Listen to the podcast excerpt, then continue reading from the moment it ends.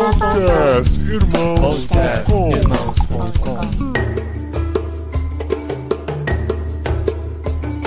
Olá, pessoas! Podcastirmãos.com Jetlag entrando no ar. Eu sou o Paulinho e estou aqui com o Gustavo que trouxe o Akira de volta só para tirar dúvidas com relação à sua horta. Eu sou o Gustavo, estou aqui na minha casa, olhando para minha horta aqui do quintal. Horta essa que foi planejada e implementada com a ajuda do meu agrônomo responsável, Akira. É uma beleza estar tá aqui de volta no, nos Irmãos.com podcast com o Paulinho. Paulinho, nosso grande desbravador da Espanha, das touradas. Estamos aí. Muito bom, gente. Legal demais estar aqui com a Kira de volta, retornando ao jet lag, porque a história continua e a gente vai começar a partir de hoje, né, uma, uma nova fase do jet lag que a gente vai voltar a trazer nossos entrevistados para saber o que aconteceu depois, né? Porque afinal, haja luta para encontrar fazedores de tenda nesse mundo, né, Gustavo? nem me fala, nem me fala. E ainda mais, né? Alguns desses nossos amigos, depois que participam aqui do podcast, se tornam mais amigos, se tornam mais tent makers e alguns se tornam mais famosos, né? Então a gente, depois de descobrir, revelar o Akira para o mundo, uhum. nós queremos saber como tem sido a fase tietagem pós podcast. A vida depois da fama, né, cara? É. é. faz um ano, faz só um ano que a gente gravou esse episódio. Ele entrou no ar no dia 9 de março de 2021, Jetlag número 22. Se você quer conhecer a história do Akira, chegou aqui, quer saber quem é esse menino que tem viajado pelo mundo, conhece a história lá no Jetlag 22. E hoje a gente vai continuar essa história, saber o que, que aconteceu depois, porque ele tinha vários planos, o ano se passou, muita coisa aconteceu e a gente vai conversar sobre principalmente as viagens que ele fez para África nesse período.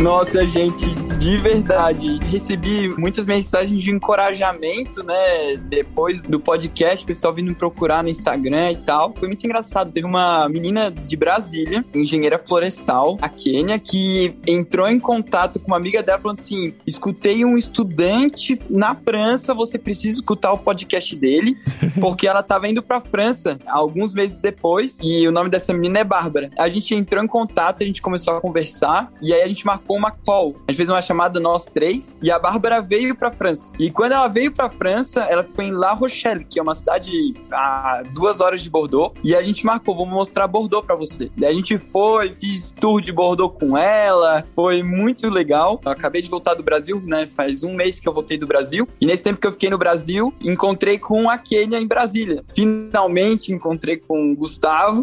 Pois é. em Brasília e aproveitei para encontrar com a Kênia também. Em Curitiba também você encontrou um ouvinte ouvinte nosso. O Trovão. Uhum. Encontrei Alexandre Trovão também. Entrou em contato comigo quando descobriu que eu ia passar por Curitiba. Falou assim: Akira, vamos fazer alguma coisa, vamos se encontrar. Aí foi muito bom tirar um tempo. Conheci histórias de pessoas que foram impactadas pela minha história, né? Tem sido bem interessante. Paulinho, conectando minha abertura com a nova fase aí do Akira, a fase pós-universitária, ele fez o primeiro estágio dele, foi um sábado aqui em casa, me ensinando a organizar minha horta. Ele disse aonde a horta deveria ser, oh. como eu deveria plantar, o que eu deveria fazer com o pobre do bananal, onde era melhor ângulo do sol. Peraí, você tem um, um, bananal. Ah, não, você tá em casa agora, você não tá mais no prédio, né? Porque eu tô, eu tô, lembrando do seu é apartamento. E eu falei, onde ele tem um bananal naquela sacada, gente? Não, não, é um lote enorme que eu moro aqui. Tinha um bananal lá. E o Akira, ele me disse que ele é o seguinte: que ele é o agrônomo responsável, mas ele é um agrônomo de mãos limpas limpas. Ele explica, explica a ponta a ponta, quem vai pegar na enxada é a galera, ele não. Ele faz trabalho com alta tecnologia, medição e tudo mais. Quem faz trabalho com enxada e picareta e pá, aí, aí é o agricultor. Ah, Meu tá. trabalho de agrônomo é com tablet e dado. Ah, É análise de dados. É, é, o agricultor Nutella, agrônomo. né, gente?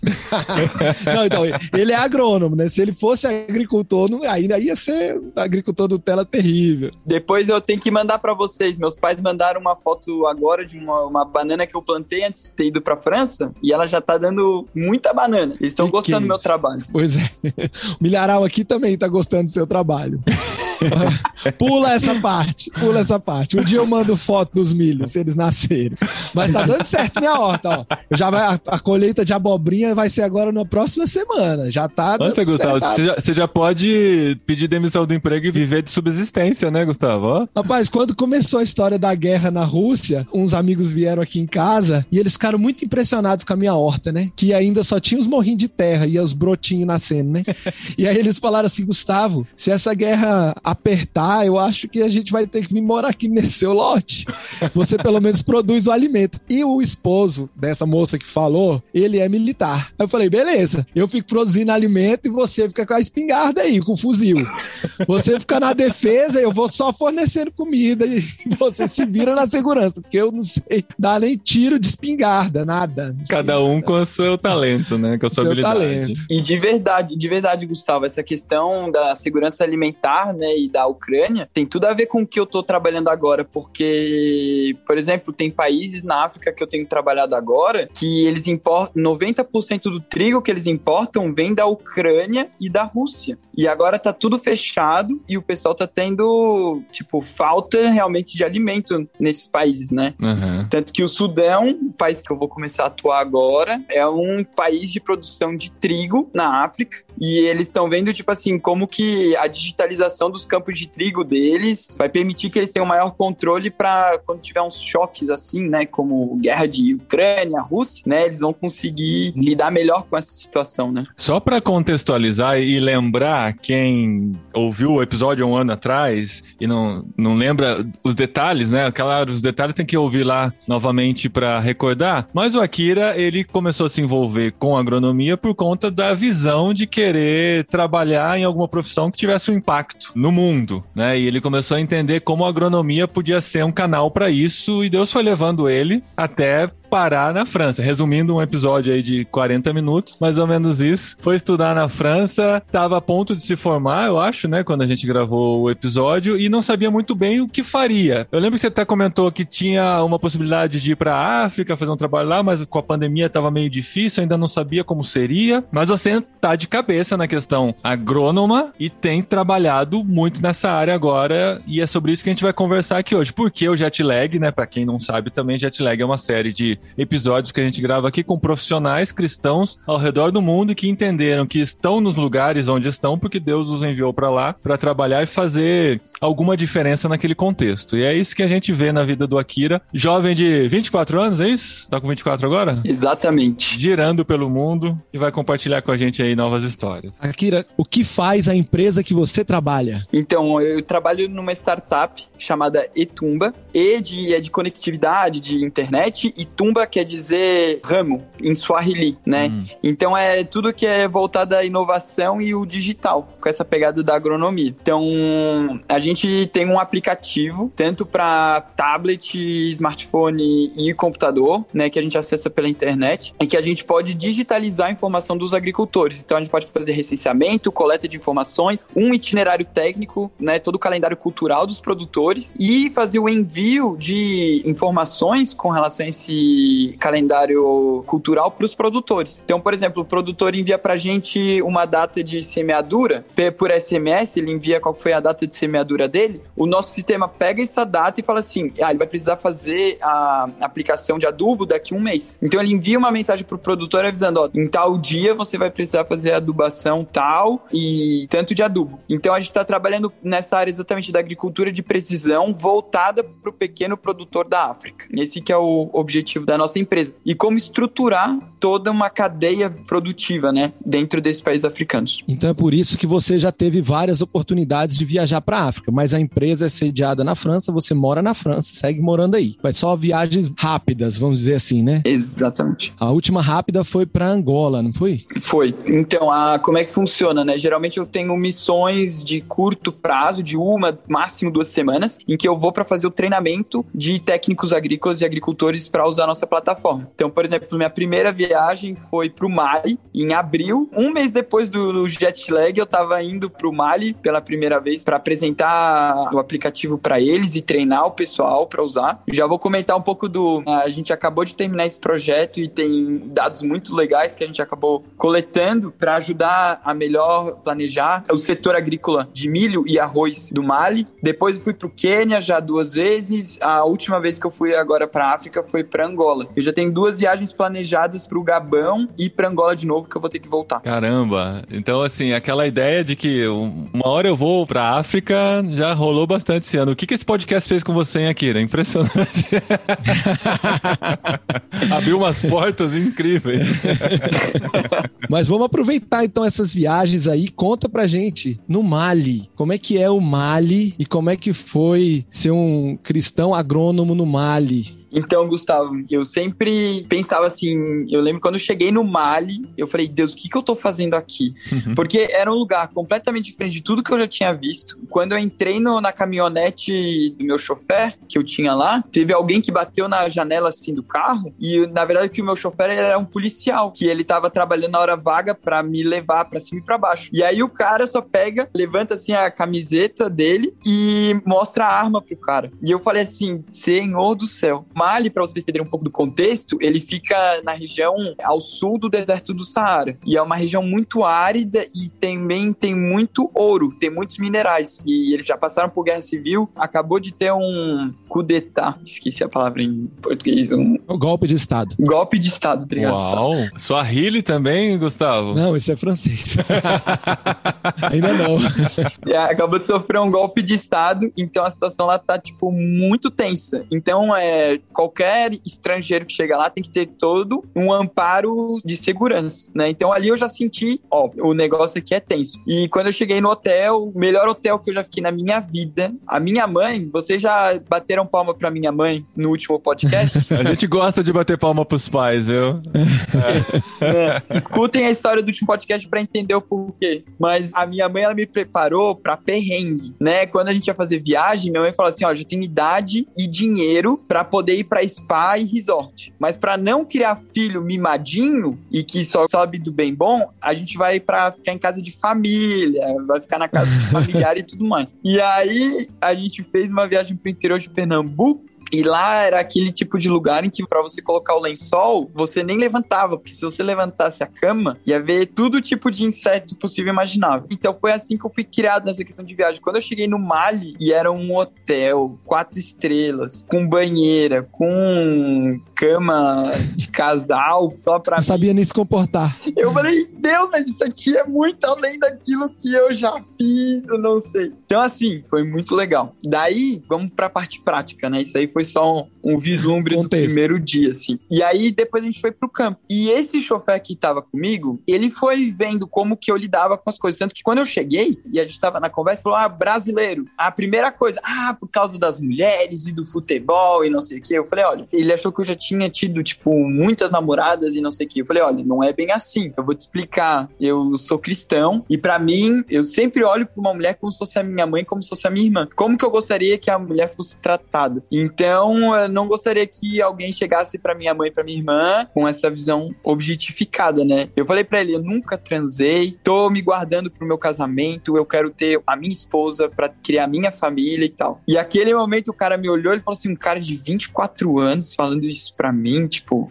tanto que no final da viagem ele até agradeceu pelo tempo que a gente passou junto, pelas discussões que a gente teve, e eu tive a oportunidade de orar com ele na hora de sair. E a, o lema do Mali é um país, um objetivo e uma fé. E a fé lá é muçulmana. Então lá é um país majoritariamente muçulmano, 90% da população é muçulmana, 1% da população é cristã e aqueles 9% é, digamos, os agnósticos, né? Uhum. E de tradições africanas. E antes de ir pro Mali, eu mandei uma mensagem num grupo de WhatsApp que eu sigo de missionários cristãos e eu perguntei se eles conheciam algum missionário no Mali. E eles me passaram o contato. E eu tive a oportunidade de ir no Mali, numa igreja cristã. Só vocês entenderam um pouco desse contexto duro, né? Perigoso. Eu pedi pro meu chefe assim: ah, chefe, eu posso dar uma passeada em, em Bamako, que é a capital? Ele falou assim: Akira, se você quiser dar uma passeada por aqui, você compra a tua passagem, você paga o teu seguro. Porque se der algum problema, é tua responsabilidade, não é da empresa. E você não falou isso pra sua mãe, né? Que eu tenho certeza que você não contou esse detalhe pra ela. Depois. depois, Paulinho, depois.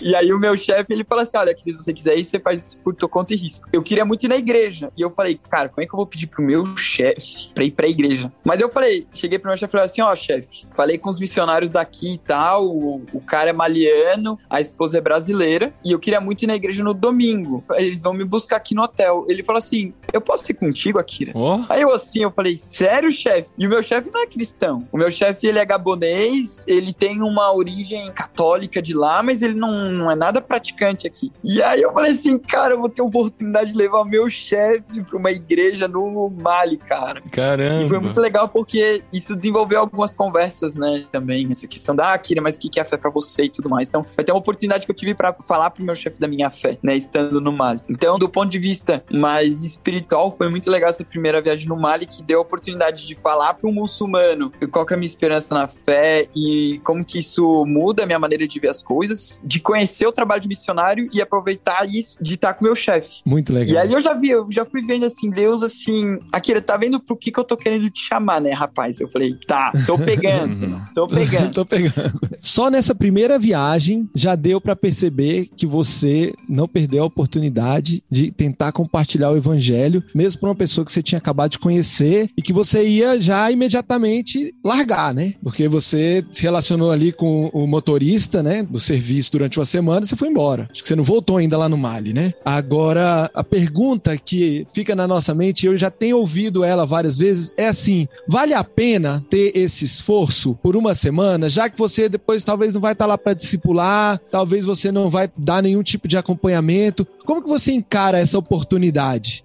Então, Gustavo, é muito interessante porque, na verdade, isso foi algo que Deus ele já me falou enquanto eu estava no Brasil sobre como que ser meu trabalho na França, né? Eu lembro de ter falado que Deus estava me levando para lavrar o solo e semear naquele solo e que eu nem, talvez não veria nem o crescimento e muito menos a colheita. O Senhor já vem me chamado para essa questão. Akira, como que você pode testemunhar de quem eu sou e do impacto que isso causa na tua vida, para que a pessoa, assim que ela tiver uma outra oportunidade de escutar o evangelho, ela fala assim: "Ah, eu já escutei alguém que foi impactado". Uhum. E o Senhor tem me chamado exatamente para essa questão de como que pode ser ah, uma semeadura que talvez demore, leve tempo para realmente haver crescimento. Então, as oportunidades que eu tenho tido nesses países, elas são muito relacionadas ao meu testemunho, a como que eu me porto com relação às pessoas. Eu vou dar um pequeno exemplo para vocês. Eu fui pro Quênia e eu tava com um taxista. Eu procurei um taxista no aeroporto e a ideia era que eu tinha que ir pro hotel e eu ia encontrar com uma amiga minha, queniana, que mora no centro de Nairobi, que eu conheci naquele evento que eu fui em Bruxelas, que eu falei no primeiro podcast. Uhum. Eu fui finalmente encontrá-la depois de 4, 5 anos que a gente tinha se encontrado lá em Bruxelas. E eu, quando eu tava com o taxista, ele me deixou no hotel e depois eu falei que eu precisava ir pro centro. E ele falou: Ah, eu posso fazer a corrida pra você. Como eu já tava conversando, ele já tinha me deixado no hotel e a gente já tava indo pro centro, já tinha tirado a máscara, a gente já tava conversando ali dentro, né? Quando a gente tava na corrida pro centro, tiveram dois policiais que nos abordaram, né? E pediram pra gente parar o carro. E quando a gente parou o carro, o policial olhou pra mim, pediu meu documento e falou assim: Olha, você tá sem máscara. E agora aqui no Quênia, a gente tem uma lei que você não pode estar sem máscara em local público. E eu olhei para aquilo e falei, nossa, que estranho, né? Aí ele falou: Ó, você vai ter que pagar 200 euros e eu ia ter que ficar na prisão no final de semana porque era sábado e eles só iam poder me julgar na segunda-feira. Caramba! Sendo que no dia seguinte eu tinha que pegar o voo pro interior do Quênia para fazer a missão no interior do Quênia, não em Nairobi, né? E aí você já pensa, né? Já fui tremendo todo. Eu falei, rapaz, e agora? E claro, a primeira coisa que vem na cabeça, você tá num país africano, você tá num país subdesenvolvido, um policial chega para falar com você você, ele quer propina. Você já sabe disso. Aham. Ele já vai com aquele olhar assim, já de aterrorizando, porque ele quer propina. Uhum. Ele mostrou print de uma conversa de WhatsApp com as duas leis. Eu achei aquilo muito estranho, mas tudo bem. E eles estavam num carro civil. Eles estavam num carro civil, eles não estavam numa viatura de polícia. Eles estavam eles com estavam fardados? uniforme, eles estavam fardados, mas não estavam numa viatura. Ué. Então eu falei, olha, vocês conhecem melhor a lei e tal. Então vamos pra delegacia que daí eu pago e a gente faz aquilo que precisar. Um policial entra no banco de trás e o outro vai nos escoltando atrás. E a gente vai indo. Aí ele vai me perguntando o que eu tô fazendo no Quênia, eu falo que eu tô com um projeto de segurança alimentar com pequenos produtores de milho do condado de Virriga, que fica na região dos lagos. Explico pra ele que eu sou engenheiro agrônomo. E assim, ó, dá uns um quilômetro, ele pede pra gente parar no acostamento e ele fala, ah, então você vai pagar em cartão ou no dinheiro? Aí eu falo pra ele, eu vou pagar em cartão. Daí ele pega, sai do carro, vai conversar com outro policial e ele volta. E quando ele volta, ele fala em Swahili com o taxista, e aí eu não entendo Swahili ainda. É, não duvido nada, né? Daí o taxista olha pra mim e diz assim: Ah, então, na verdade, que eles só querem uma coisinha pequena. Hum. E, na- e eu já tava orando. Eu falei, pai, me dá coragem pra não fazer nada de errado. Uhum. Deixa eu estar andando na linha. Eu orei e eu, bem na hora que eles estavam falando de Swahili, eu, pai, só me dá coragem. Naquela hora, quando o taxista olhou pra mim e falou, eles querem uma coisa pequena, eu olho pra trás, olho nos olhos do policial e falo assim: olha, eu sou cristão, eu sou um homem de princípios. Se for pra pagar 200 euros, eu pago. Se precisar ir pra prisão, eu vou. Mas eu não vou fazer a coisa errada. Porque 24 anos que Deus tem sido fiel comigo e eu não vou ser infiel com Deus agora. Caramba. Eu vou mano. manter fiel. Eu vou dizer, naquela hora, eu falei, que que eu falei? O policial olhou pra direita, olhou pra esquerda, olhou meio pra baixo. E ele falou assim, quer saber de uma coisa? Pode ir embora. Não precisa pagar nada. Ele pegou e saiu do carro e foi embora. E eu tava, eu nossa, eu tava Suando nervoso horrores. demais. Porque, imagina chegar pro meu chefe e falar assim, ah, chefe, eu não vou poder fazer a missão porque eu tô... Fiquei preso eu, eu sem máscara. Você imagina, cara? o que que o meu chefe ia fazer comigo? Não voltava pra França, né? Você aqui, já fica por aí. Já acha alguma coisa pra você por aí. E o que acontece é que daí eu continuei a corrida com o taxista. E o taxista, assim, ele falou assim: Cara, da onde que você conseguiu essa coragem? Você é louco, né? Você é louco, mano. E eu falei pra ele: Eu falei, rapaz, eu não sei. E a partir disso a gente Caramba. continuou a conversa. E ele foi me falando de vários problemas pessoais dele com a esposa, com os filhos. E como que era morar em Nairobi vindo do interior. E quando ele me deixou no outro dia no aeroporto, eu orei com ele e eu fui embora. O que eu acho interessante é que quando eu cheguei lá, no lugar que eu ia trabalhar, quando eu contei essa história pros caras, os caras assim, certeza que o taxista tava de melindragem. Certeza que quando ele te deixou no hotel, ele ligou pros caras e falou assim: ó, vamos fazer um dinheirinho aí agora que eu tô levando um, um europeu gringo. lá pro centro. Caramba. E eles falam assim, certeza que ele tava naquilo, porque ele tava mudo, ele não tava me defendendo em nada, Tava quieto, só deixando rolar. tava quieto. E os caras falam assim, ele tava junto. Tanto que um, dois meses depois da missão, ele mandou uma mensagem perguntando como é que você tá e não sei o que, o que você tá fazendo da tua vida. Ele veio perguntar. Caramba. Então, assim, eu digo de picos de glória que Deus permite que certas pessoas vivam quando eu tô sendo ministrado e sendo dirigido pelo Espírito Santo. Então, quando eu tô com o Espírito Santo, Senhor, ele me permite viver coisas assim, ó, incríveis, perrengues, né? Bons perrengues. Bons perrengues é final feliz da história, né? É bom falar isso quando eu não fui pra prisão, né? É. Então, assim, nessa pegada, então, a resposta é que vale a pena, né? Vale. Isso. Obrigado, Paulinho, pela resposta. É, eu acho que eu percebi que vale. Vale, vale. Tanto que nessa missão do Quênia foi muito especial. Teve essa questão com os policiais. Os produtores rurais pediam pra eu orar antes de cada formação. E eu achava que era um tapa na cara no sistema francês, porque a França se preza como um dos países mais secularistas. E eu ficava pensando, cara, uma empresa francesa tá me pagando Pra eu vir aqui orar com os irmãos. pra orar com os caras, né? E foi muito legal. Eu conversei com um amigo cristão meu que também é de lá, a gente tava falando de de repente fazer projetos juntos. Então, assim, essas pequenas missões permitem gerar um certo networking, certos contatos que às vezes para a expansão do reino é muito importante. Às vezes não é que você vai desenvolver um trabalho lá de longo prazo, mas às vezes são contatos que você consegue conectar outras pessoas, você consegue, às vezes, desencadear outros eventos a partir daquilo que você está fazendo. Então eu vejo cada oportunidade que Deus nos dá tem que ser bem aproveitada. Ponto. É de curto prazo? É de longo prazo? É a trabalho? É a lazer? É sendo missionário? É sendo tent maker? Seja usado. Deus ele busca um coração sincero. Eu tava lendo isso em 1 Reis 6 esses dias. Também Jesus fala para a mulher samaritana, né, que Deus ele busca verdadeiros adoradores em espírito e em verdade. É isso que ele tá buscando, é isso que ele procura. Onde for, tem oportunidade, né? E você nesse mundo da agricultura e os exemplos na Bíblia usam tanto, né, a agricultura, que não tem como a gente não fazer as associações rápidas, né? Agora é muito legal quando você pode participar de alguma etapa da plantação, vamos dizer assim, né? Ou jogou a semente, ou preparou a terra. Às vezes o seu testemunho vai ser o que vai preparar a terra para que outro de fato jogue a semente e verbalize mais diretamente, para que outros reguem e para que quem sabe, né, alguns colham e tenham o prazer de ver a pessoa caminhando com o Senhor e jogando suas sementes, né? E um dos motivos que eu conversei com o Paulinho pra gente te chamar para voltar aqui era porque eu acho que é muito relevante a gente ouvir essas histórias e aproveitar as oportunidades que Deus vai nos dando de compartilhar o evangelho à medida que Deus vai nos mandando para lugares diferentes, né? A gente tem dificuldade de achar tent makers na África até para gravar, porque como a África é um continente cheio de países carentes, tem muitos países com muita carência.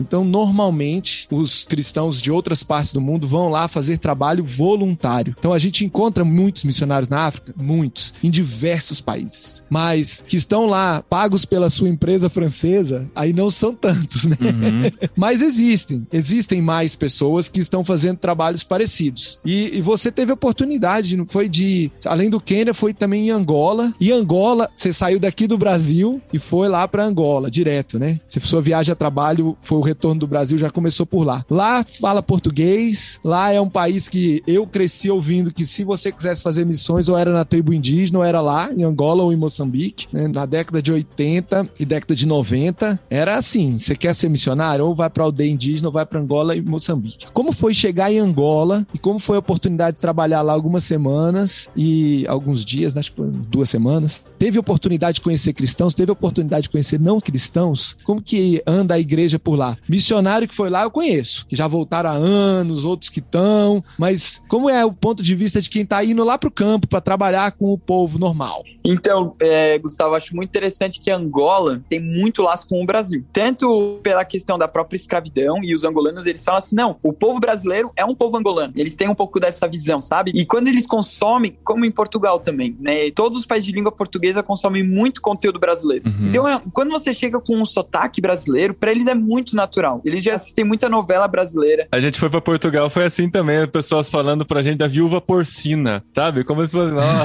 a celebridade do Brasil. A Akira não lembra. O Akira não lembra, não tinha nascido. Não, não tinha nascido, tinha mas nascido. é de uma novela muito antiga e os portugueses lembram até hoje, assim, porque é, é algo que foi muito Eles forte. consumiram cultura, intensamente. Né? E deve consumir até hoje, deve reprisar em algum é, canal, aqui né? a gente ainda assiste Chaves. É. Na Rússia também, eu lembro eles falaram assim: Akira, você já viu Slava Isaura? Slava Isaura? Era escrava Isaura. Slava é, é escrava em russo. E eles falam Prospect Brasília, que é Avenida Brasil, e eles conheciam um monte de novela brasileiros, mas na Angola, vamos voltar para Angola, né? Também teve muito essa questão. E o interessante é que, como eles sabem que o trabalho que a gente está desenvolvendo lá é para melhorar a agricultura deles e para desenvolver a agricultura deles para práticas mais sustentáveis, eles te recebem de uma maneira diferente também. Eles te vêm com.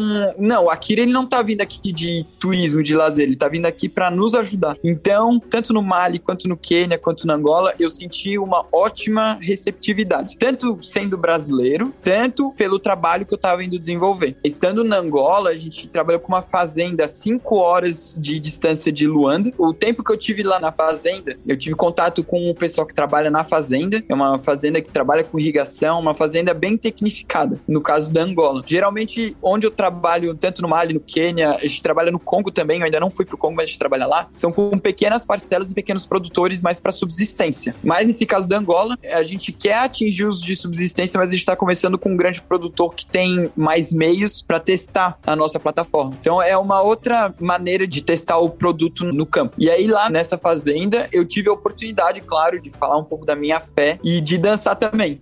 A gente se divertiu muito e era muito legal eles vendo como que a minha alegria de ser cristão, ela não era do tipo, ah, o Akira não sabe se divertir. Eu não bebi porque não me apetece o gosto, né? Mas eles viram, tipo assim, como é que o Akira, sem uma gota de álcool, tá dançando mais que a gente, que a gente tá bebendo, sabe? e é uma rotina que eles têm. Tipo, você tem o tempo de trabalho e a gente trabalhou muito duro. E aí no final, eles mataram o leitão e a gente aproveitou para ter um momento de descontração. E teve um deles, que é o engenheiro responsável do Inamet, que eu tive a oportunidade um pouco de conversar com ele com relação a isso, com um pouquinho mais de profundidade. E aí ele acabou dizendo que ele era testemunho de Jeová. E eu não conhecia muito bem desse mundo do testemunho de Jeová fora do Brasil. Eu vi um pouco aqui na França, mas eu acabei não entrando muitos detalhes. Até porque essa questão do cristianismo na Angola tá um pouco tenso nesse momento. Não sei se vocês sabem, mas a Igreja Universal foi meio que expulsa, né? Foram expulsos por questões políticas e questões financeiras também. Tanto que o governo brasileiro até tentou intervir nessa questão, uhum. mas não teve jeito. O governo angolano foi taxativo. E aí eu conheci o motorista, meu motorista lá na Angola, o filho dele era pastor da Universal, né? Então também deu pra gente trocar um pouco de ideia. Então, assim, na Angola foi um pouco diferente a maneira com que eu acabei comentando, porque às vezes entrava muito nessa questão meio política, da questão meio da igreja nela em si. Ah, Kira, mas como é que é para você como cristão, tal questão, mas... Então eles entravam muito nessa questão mais política. Eu tive a oportunidade de mostrar o meu testemunho de estar tá trabalhando com uma questão mais humanitária e dessa minha alegria de viver como cristão. Preparando terreno. Preparando o terreno. Tanto que um, daqui um mês eu vou estar tá voltando para Angola porque a gente tem que fazer umas adaptações da plataforma lá e eu vou precisar ir para lá para dar um treinamento a mais a eles. E aí eu pretendo, claro, continuar a fortificar esses laços. Aí você vai voltar na mesma fazenda com as mesmas pessoas. Exatamente. Isso é bom, que vai fortalecendo, né, o relacionamento, vai criando mais oportunidades. Você já vai chegar lá não como um estranho, né? Como alguém que já arou aquela terra ali. Talvez Deus te dê ali agora a oportunidade de jogar sementes. E é muito legal porque a gente tem contato, sabe, pelo WhatsApp, e eles veem que eu mando mensagem para eles que eu quero saber notícias da fazenda, que eu quero saber como é que as coisas estão acontecendo por lá, né? Que eu não sou uma pessoa tipo, eu fui, fico ausente, né, um mês, dois meses, ah, volto, oh, cheguei, tô aqui, né? Não, tô trabalhando. Aí volta e fala assim, mas vocês não ralearam o milho. não dá, o agrônomo responsável não pode simplesmente falar, joga a semente e depois sumir um mês, não é verdade? Só porque ele tá lá em Angola. Uhum. É. Eu gosto das indiretas do Gustavo. Gustavo, ele é bom de indireta. Se a carapuça serviu, né, gente? É, vamos ver como é que vai ser essa colheita. Vamos ver como é que vai ser essa colheita. Eu já vou começar a oração já.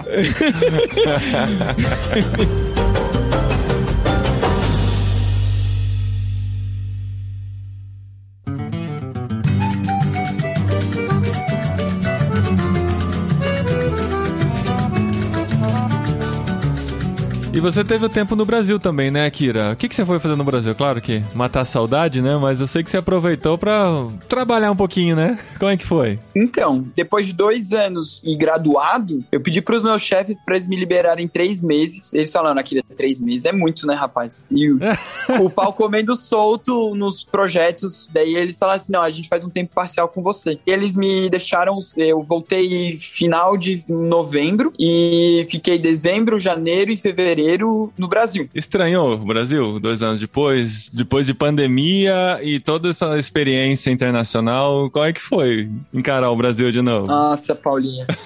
Primeira foi um choque os preços, né? Eu estava é. acostumado com o preço em euro aqui, né? Eu cheguei no Brasil com a mentalidade de antes e eu vi que realmente tudo aumentou de preço, desde a gasolina até o tomate, né? Eu fiquei de cara é. de ver o aumento do preço das coisas no Brasil nesse curto período de tempo que eu fiquei fora. Como eu fiquei dois anos fora, eu queria muito aproveitar o Brasil. Então eu fiquei um mês e meio em casa, em casa, entre aspas, né? Com um amigo e indo para Curitiba visitar minha família em Curitiba, e na casa de praia da avó e tal. E depois um mês e meio foi para passear pelo Brasil. E esse passeio pelo Brasil tinha até uma conotação de tent maker, de, uhum. pelo trabalho. Porque a gente tá começando um trabalho no Gabão agora com cacau e café. E são duas culturas que eu nunca tinha conhecido, que eu não tinha conhecimento é, muito profundo. Aí você ligou pro Gustavo. Gustavo, me ensina sobre café, né? É. E teve, teve. teve, E teve. teve.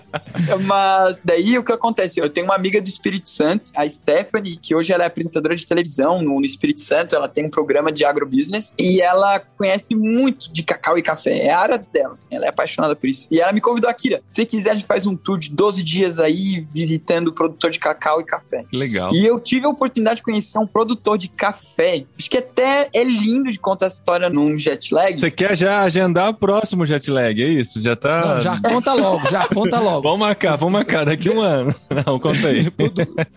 Mas essa história é porque é um produtor de café e a Stephanie tinha me falado: olha, Kira, ele é o cara da secagem do café. E eu queria muito saber sobre secagem do café, porque é algo que eles querem melhorar no Gabão. Daí a gente chegou na propriedade do Douglas e eu já com a cabeça de vamos falar sobre secagem do café, vamos conhecer a secadora e tudo mais. Quando eu chego lá, ele chega e fala assim: olha, esse terreno aqui, Deus ele me deixou como mordomo dessa terra. Não sei quem que estava antes, não sei quem que vai vir depois, mas enquanto eu for mordomo dessa terra, vai ser um lugar para evangelização. Que legal. E a questão é que na cafeicultura tem muita necessidade de mão de obra sazonal e de ter empregadores também. E o Douglas, ele tem muito essa questão de que talvez o trabalhador sazonal que chega nessa safra não vai estar na próxima safra. E vem gente do Alagoas, vem gente da Bahia, vem gente do Brasil todo para trabalhar. E ele tem muito essa visão horizontal. Ele fala assim, cara, Deus me fez igual essa pessoa. Então ele veste o mesmo uniforme, ele vai trabalhar com os caras na lavoura. Todas as dependências dos trabalhadores dele são super limpas, tem uma mesa de bilhar para ele jogar em sinuca e ele tem tudo voltado para os caras. Toda segunda-feira de manhã, antes de começar o trabalho, ele faz um culto pro pessoal da fazenda e eu tive a oportunidade de dar uma palavra pros caras, tocar violino. Alguns deles nunca tinham ouvido violino na vida. Caramba. Pude tocar parabéns pra você, pra um deles, que era o aniversário dele, no dia. E eu pensei muito nisso. Eu falei, como que esse modelo de produção agrícola podia ser replicado, sabe?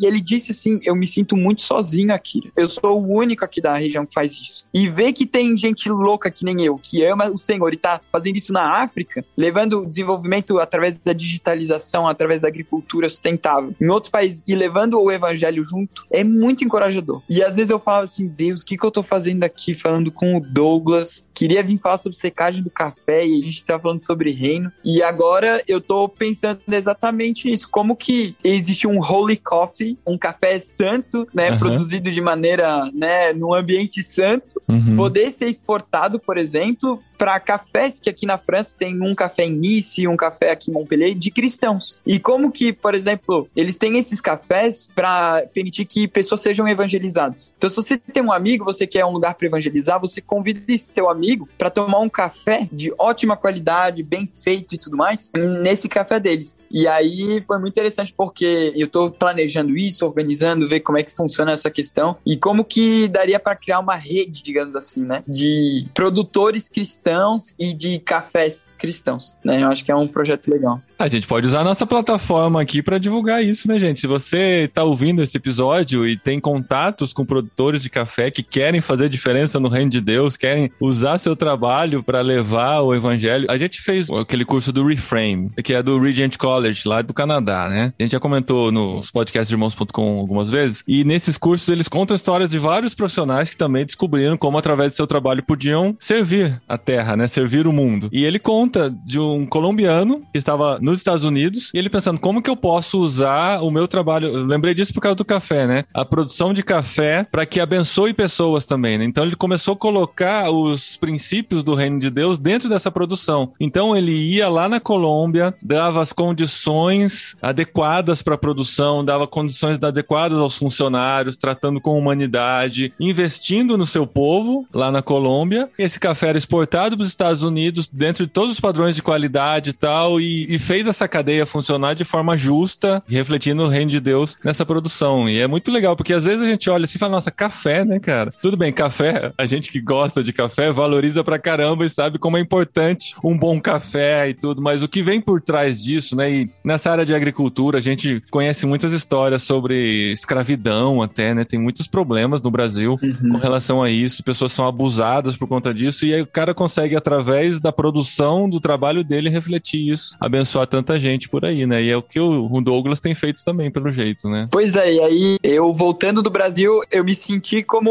um tent maker no Brasil, né?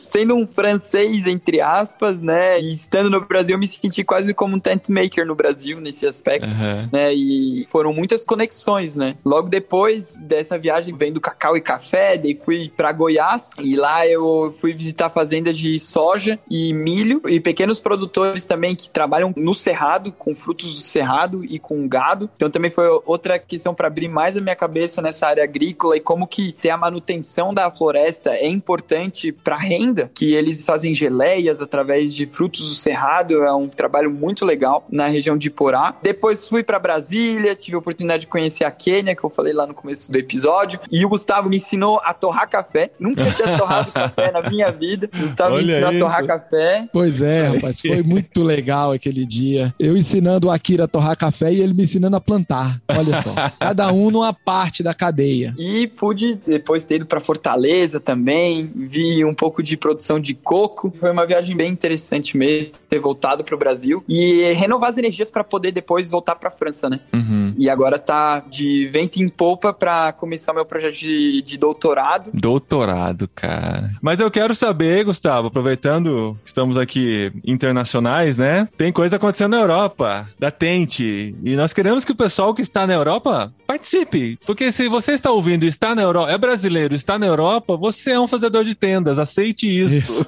Isso. Viva com isso. É, lide com Viva isso. com então. essa culpa. E o que, que a gente tem para essas pessoas? Então, agora em, em maio, no final de maio, a gente vai ter o nosso Go Equipped lá em Bergen, na Noruega, lá Hum. na sede da Tente. O Go Equipped vai acontecer no prédio da Tente. com vista para as montanhas nevadas da Noruega. Não, não, não, Não? não, Com vista para os fiordes noruegueses. É muito mais bonito. É muito mais bonito. A, a- Caramba. a cidade de Bergen é a porta de entrada para os fiordes. Então, lá tem um porto bem grande, que tem sempre navio de cruzeiro e tal. E a Caramba. Tente fica, o predinho da Tente fica de frente pro mar, né? Pro mar, entre aspas, porque Bergen já é tão pra dentro que já é dentro de um fiord. Então, Aham. Nossa, eu já tô com a roupa de ir, Gustavo. Depois pois dessa é. aí, eu já tô com a roupa de ir, rapaz. pois é, e eu tô animado de ir também. Quando que é? Final de maio? Final de maio. Dá tempo de se inscrever, as inscrições estão abertas no site Tente International. Ponto com. Bom, para quem não conseguir participar do curso agora de Bergen, pode se planejar para o curso que vai ter na Alemanha no mês de setembro. Então, lá em Uhum. setembro já está também com as inscrições abertas, vai ter o mesmo curso na Alemanha. Tínhamos previsão de ter curso na Polônia esse ano, mas estamos com essa previsão aí sob júdice, tendo Hum. em vista que os nossos líderes lá na Polônia e os líderes que estão na Eslováquia estão neste momento recebendo refugiados nas suas casas e cuidando, né, numa situação emergencial. Uhum. Mas para você que consegue fazer uma viagem aí de quatro, cinco dias para Bergen, lá é muito legal porque além da estrutura ser na própria estrutura da tente, eles conseguem acomodação na casa de familiares, de, de pessoas que sustentam a tente, suportam a tente. Então você fica na casa de gente que entende do que você está falando, de noruegueses de verdade e tem a oportunidade transcultural também de se relacionar com eles, de comer do jeito deles, de ver o mundo como eles veem aí. E como a Akira falou aqui, né? Em cinco dias, quem sabe o motorista do Uber vai ser aquele que vai receber o seu testemunho, né? A sua dose de evangelho. Ou vai tentar te aplicar um golpe, tá? Na Funciona. Noruega, menos provável. É, Menos Noruega provável, e né? Quênia eu acho que é um pouquinho diferente. É. Mas então, convido todos para estarem lá, se Deus permitir, e as alfândegas também. Estarei lá com, os brasileiros que estiverem. Vamos ter o curso em inglês, o curso é lá, apesar de ser na Noruega, todo em inglês. A gente faz algumas aulas em português e bota eles para traduzir para norueguês. Boa. Beleza, então, gente. Tenteinternational.com, Brasil Tente no Instagram e a Kirovski também para marcar aí seu, seu show, stand-up. Ou testemunho na Ai, igreja, ou na igreja. consultoria agrônoma. E Muito assim bom. vai. E até mês que vem, então, com mais um Jetlag. Sempre muito bom estar com vocês, gente. Abração. Tchau, tchau. Abração, gente. Tchau, tchau.